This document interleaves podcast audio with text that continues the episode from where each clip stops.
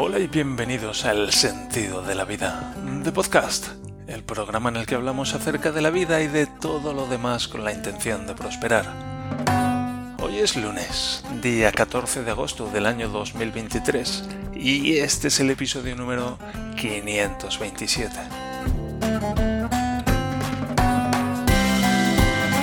Y eh, gracias por acompañarme, un episodio más en este camino de prosperar. Hoy tenemos algunos temas interesantes, pero antes, ¿cómo puedo ayudarte? El sentido de la vida.net barra contacto. Bien, 14 de agosto, vamos ya por la mitad de este mes de agosto del año 2023. Llevamos ya 2023 años desde la última vez que reseteamos el calendario. O desde la última vez que nos pusimos a contar.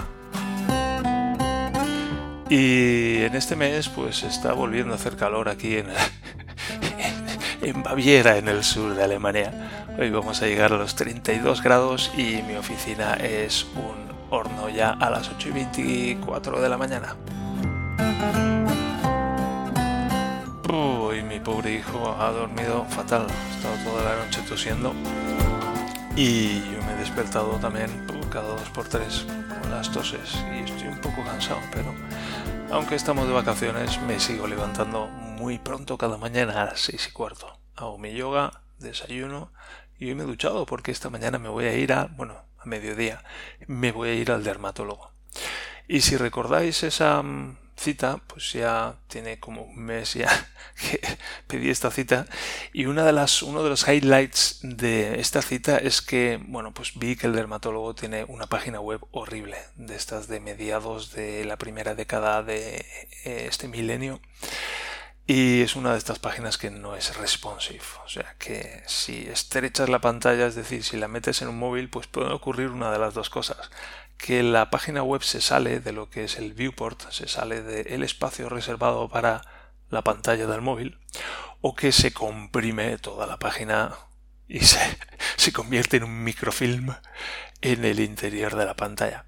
Entonces me tomé, me di a la tarea de crear una página web con WordPress responsive para vamos, una página web que cuando reduces el tamaño de la página web pues se reordenan los los los elementos, la letra se hace más pequeña, se reorganiza la página para mostrarse en un móvil. Y bueno, pues cogí una, una, imagen de cabecera muy chula de una manzana y porque eh, este, hombre tiene una manzana, pero eh, es una página web como muy cutre, como corta pega de, en el paint o algo así. Y, le puse ahí una manzana que parecía fotografiada eh, por Apple que sale ahí de la oscuridad con unas gotitas de agua, en fin, una pasada.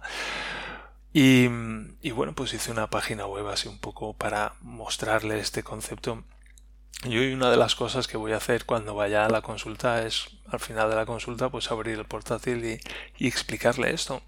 Y me pregunto cómo hacerlo suavemente, que en lugar de darme mucha vergüenza o darme mucho reparo, pues me sienta sienta que estoy haciendo útil por eh, algo útil por este hombre porque bueno pues por lo menos le voy a ofrecer una oportunidad de renovar su página web como mínimo así que bueno pues este es uno de los principales retos que tengo hoy también en la semana pasada, por cierto, he descubierto, he verificado mi teoría de que los viernes cuando hacía esta videoconferencia por Google Meet se regulaba el volumen de, de los settings del Mac y efectivamente eso es lo que pasaba. Esta mañana me he encontrado el volumen pues muy bajo y lo he tenido que volver a subir. Así que he solucionado eso. Y el fin de semana anterior estuve hablando con, bueno, la semana anterior estuve hablando con mi cuñada. Y mi cuñada quiere una página web porque quiere empezar un negocio de cuidadora de perros. Y bueno, es un proyecto que yo lo he llamado Hundify, en plan Spotify, pero con perro Hund en alemán, Hund, de a Hund. Y, bueno, pues teníamos una primera reunión donde pues iba a explicarle cómo va esto de las páginas web y lo que necesito y cuáles son los diferentes pasos, etcétera. Y bueno, para mí es interesante porque es como un cliente virtual con el que estoy trabajando una vez más y es un proceso al que ya me voy acostumbrando. Y una de las cosas que hicimos fue buscar nombres para su proyecto, que se sale, se sale de lo que sería la parte técnica de entramos más en marketing online, pero estuvimos buscando nombres para su proyecto. Y yo cogí la aplicación de ChatGPT en el móvil y le pregunté, oye, dame nombres para un posible negocio de cuidado de perros. Y me dio primero 10 y luego le pedí 10 más, me dio 20. Y mi cuñada pues no conocía ChatGPT y, se intentó instalar la aplicación pero decía que tenía que hacer un upgrade del sistema operativo de Mac que lógicamente pues a saber digo lógicamente bueno porque es un perfil no informático así como yo sale una actualización nueva en el teléfono móvil y corro a instalarla pues ella es de las que es el tipo de perfil, no lo sé exactamente, pero bueno, el otro día tuve una constatación de el tipo de perfil de persona que dice posponer, posponer, como mi mujer. Y, y luego el otro día me escribió y me dice, oye, ¿cómo se llama la aplicación esa para dar nombres a, de negocio? Y, luego añadía, o de, de inteligencia artificial. No, no, no, ni siquiera eso, ni siquiera eso. Eh, nombres de negocios y más cosas ponía, añadía después que entiendo yo que le dio reparo dejarlo ahí vista mi exaltación de, la aplicación de ChatGPT y eh, le añadió algo más. Y, y le respondí bueno se llama ChatGPT y es una inteligencia artificial así como subrayado en mi manera de decir, en mi manera de decirlo. Y una vez más me, me fascina eso, a la hora, ahora que estoy empezando a trabajar con personas que, que están fuera del contexto en el que estoy acostumbrado a estar, que es el de gente pues muy tecnológica. Por ejemplo, estoy pensando ahora mismo en Manuel, que forma parte del grupo del sentido de la vida en, en Telegram, que el otro día me estuvo explicando pues cómo había creado un socket en Python para almacenar las peticiones que se hacía un sistema mientras se levantaba la máquina virtual para luego una vez se hubiera levantado la máquina virtual pues pasarle las peticiones que había ido almacenando es como wow wow este sí que sabe lo que es ChatGPT sí que sabe lo que es un hosting pero mi cuñado y mi cuñada pues no saben lo que es un hosting y no saben lo que es una inteligencia artificial y no, no, no saben lo que es ChatGPT y les trae al pairo lo cual pues considero muy respetable. Simplemente me sigue sorprendiendo y me sigue dando me hace darme cuenta de bueno de lo que tengo que aportar a estas personas yo que soy un friki de la informática así que bueno le expliqué a, a, mi cuñada que necesito pues los textos necesito las imágenes necesito saber pues cuál es la estructura de la página web qué páginas va a haber Mm, tipo de letra que quiere, colores, logo, fotos, en fin, todo. Y me dijo, bueno, pues ya te lo, ya te mandaré cosas. Y le, ya me mandarás cosas cuando. Y se rió. Y le dije, es que si, si no podremos un límite, pues a cualquier momento del futuro encaja en esa descripción. Y yo tengo otras cosas que hacer. Y me dijo, la semana que viene te empezaré a mandar cosas. Es un poco más específico pero tampoco mucho más. Pero bueno, así voy practicando ya un poco metiendo en cintura a mis, a mis clientes, que me doy cuenta de que podría apretarles mucho más las tuercas, la verdad. Bien, además de eso estuve trabajando, estuve, he empezado a programar la aplicación esta de control de gastos en Flutter, en este framework para desarrollo de aplicaciones no solo para móviles, tanto Android como iOS, sino también pues para aplicaciones de escritorio en, los tres sistemas operativos principales también en web, en fin, una pasada. Y una de las cosas que más me ha llamado la atención es el tamaño de la instalación, es decir, todo lo que todo lo que hay que instalar solamente para poder empezar a trabajar. Por un lado hay que instalar el SDK, el Software Development Kit, el, el kit de desarrollo el kit de software de desarrollo de Flutter que ocupa más de un giga.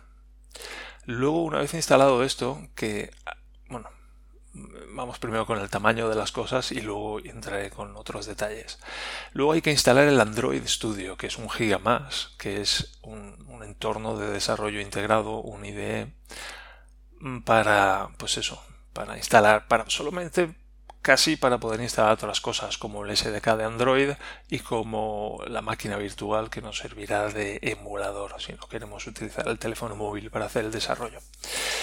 Y ya digo, son 4 o 5 gigas de tocho de código que hay que instalar solo para empezar a trabajar y también hay que hacer cosas como, bueno, pues mm, ejecutar comandos en el terminal, tipo Flutter Doctor, por ejemplo, para saber si está la instalación hecha, qué componentes faltan, etcétera, sino que también hay que modificar el path de, de aquí me pregunto quién sabe lo que es un path. El path es el camino cuando trabajamos con un terminal y metemos comandos, pues el sistema busca en el path, que es el camino, PATH, busca en, esa variable qué caminos tiene que recorrer para encontrar los comandos, porque los comandos son archivos mm, binarios que están guardados en algún sistema del árbol de directorios y tienen una cierta estructura. Y si, escribo un, comando pues el sistema tiene que poder encontrarlo para poder ejecutarlo naturalmente. Y cuando hacemos instalamos cosas nuevas pues hay que añadir el camino nuevo de esa instalación, es decir, donde se han instalado esos nuevos comandos, a esa variable camino, esa variable path del terminal. Y bueno, pues para eso hay que editar el archivo de configuración del, como lo llamo, el shell se suele llamar, que es el tipo de terminal que tenemos instalado. Hay varios, el más común es el Bash, pero últimamente está el Z Shell también, el Oh My, Shell se llama. Muy divertido el nombre.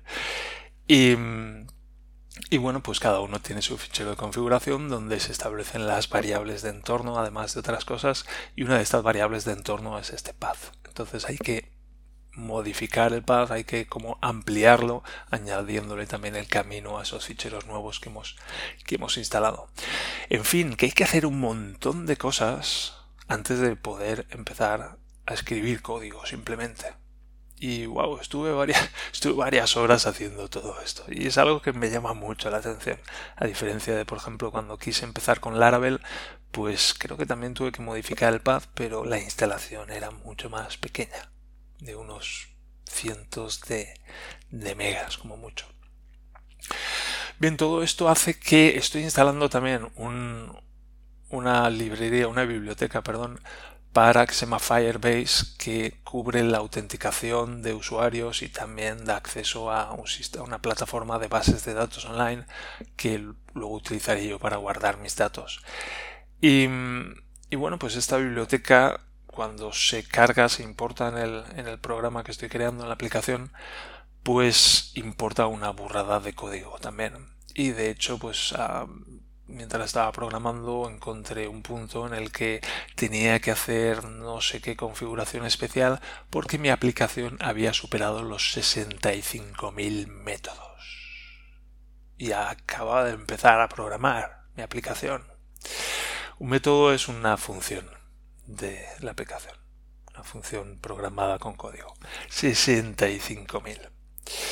Bien, luego estuve programando con, uh, con ChatGPT y lo cierto es que yo de Dart voy muy justito, es el lenguaje de programación que se utiliza en Flutter y la mayor parte de lo que hice lo hice con ChatGPT, en particular con ChatGPT 4, porque yo tengo la suscripción de, de ChatGPT Plus. Y, bueno, pues me estuvo ayudando mucho, estuve yendo a través de un poco la arquitectura, quería, darle la aplicación y me estuvo dando código para diseñar las diferentes pantallas y tal, lo estuve probando, estuvo funcionando muy bien. Un momento que me encontré un problema, pues me ayudó a resolverlo, aunque al final lo resolví utilizando una solución de Stack Overflow. Y en general, pues muy bien el chat GPT 4 y llegó un punto en el que en el que me salió un mensaje diciendo has utilizado más de no sé cuántos mensajes mm, no sé si por hora o por en el último periodo de tiempo porque estuve varias horas y si quieres seguir pues tienes o que esperar hasta una o dos horas creo que eran dos horas o puedes seguir adelante con el, con el modelo 3.5. Y dije, ostras, pues vamos a seguir con el 3.5. Y era como si me dio la sensación como si hubiera estado trabajando con un experto y el experto dijera, uh, me tengo que ir, espera que te voy a dejar a alguien, te voy a dejar aquí al becario que te va, te va a ayudar. Y ostras, y de repente pues como si llegara una persona nueva que que no sabía lo que habíamos estado haciendo hasta ese momento, que yo le tenía que explicar otra vez las, las cosas y una experiencia un poco desagradable de estar estoy aquí súper metido en esta programación con ChatGPT mano a mano y ahora llega aquí el becario y nos se lo tengo que volver a explicar todo y, y muy muy mal y me parece que voy a seguir porque el otro día estuve simplemente con el 3.5 y, y funcionaba muy bien. Yo la verdad es que no noté mucha diferencia. Y una de las cosas que me llama la atención es que ChatGPT no colorea el código de, de Dart. Sí que lo hace con Python, por ejemplo, o con JavaScript, pero no con Dart. Y es una lástima, la verdad. A ver si pueden arreglar eso. Y, ya digo, muy bien y a la vez muy mal ese, ese cambio de turno de ChatGPT de me tengo que ir a almorzar, te dejo aquí con el becario. Y luego, al margen de esto, que bueno, pues ya os iré contando más acerca de esta aplicación a medida que la vaya desarrollando. Lo que pasa es que estos días, estas próximas semanas, mi hijo no tiene guardería, entonces por las mañanas, pues a ver de dónde puedo sacar un rato, porque me lo tiene que dar mi mujer, haciéndose cargo de mi hijo. Y para programar una aplicación así que ni va ni viene, pues entiendo sus reticencias. Y lo que quería mencionar antes de despedirme es que ayer quedamos con una amiga y fuimos a bañarnos a, entre otras, entre otras cosas, a uno de los dos ríos que hay en, en ah, Augsburgo. Uno es el, el Lech y otro es el Bertag.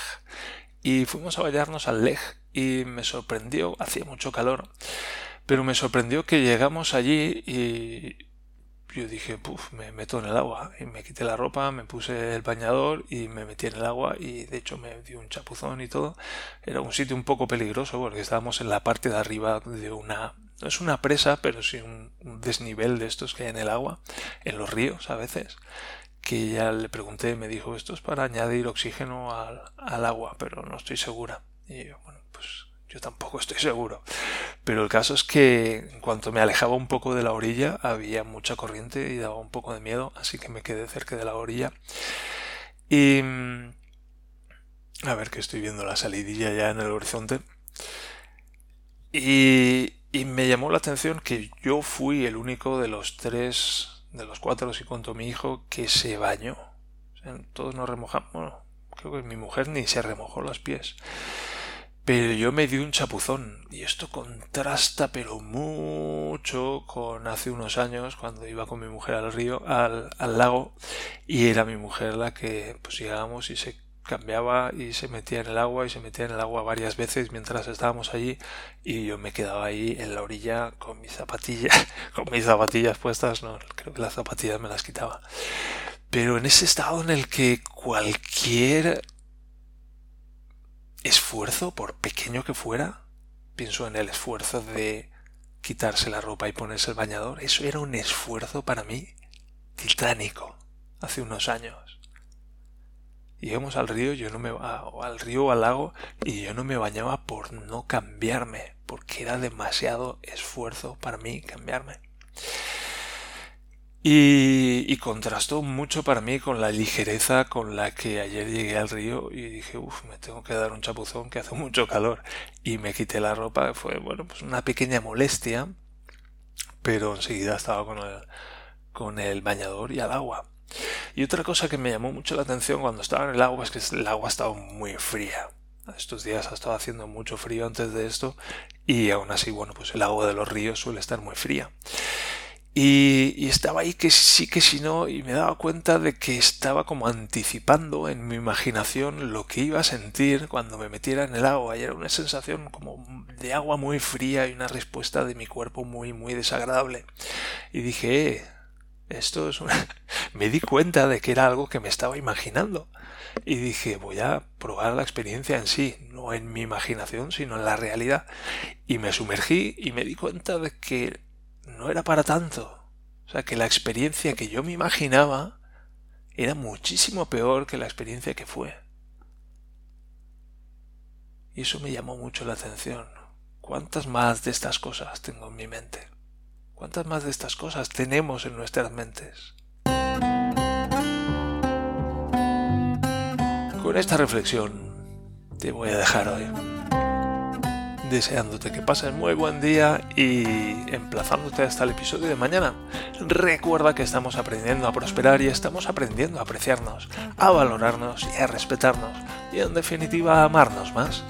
También recuerda que puedes contactar conmigo a través del sentido de la vida.net barra contacto y también a través del canal de Telegram, cuyo enlace de acceso puedes conseguir en las notas del programa. Un saludo a la gente de Telegram. Dale a seguir, por favor, y dale una valoración de 5 estrellas al podcast. Así que muchas gracias por acompañarme en este camino de prosperar y nos encontramos en el siguiente episodio del sentido de la vida de podcast. Hasta entonces, adiós.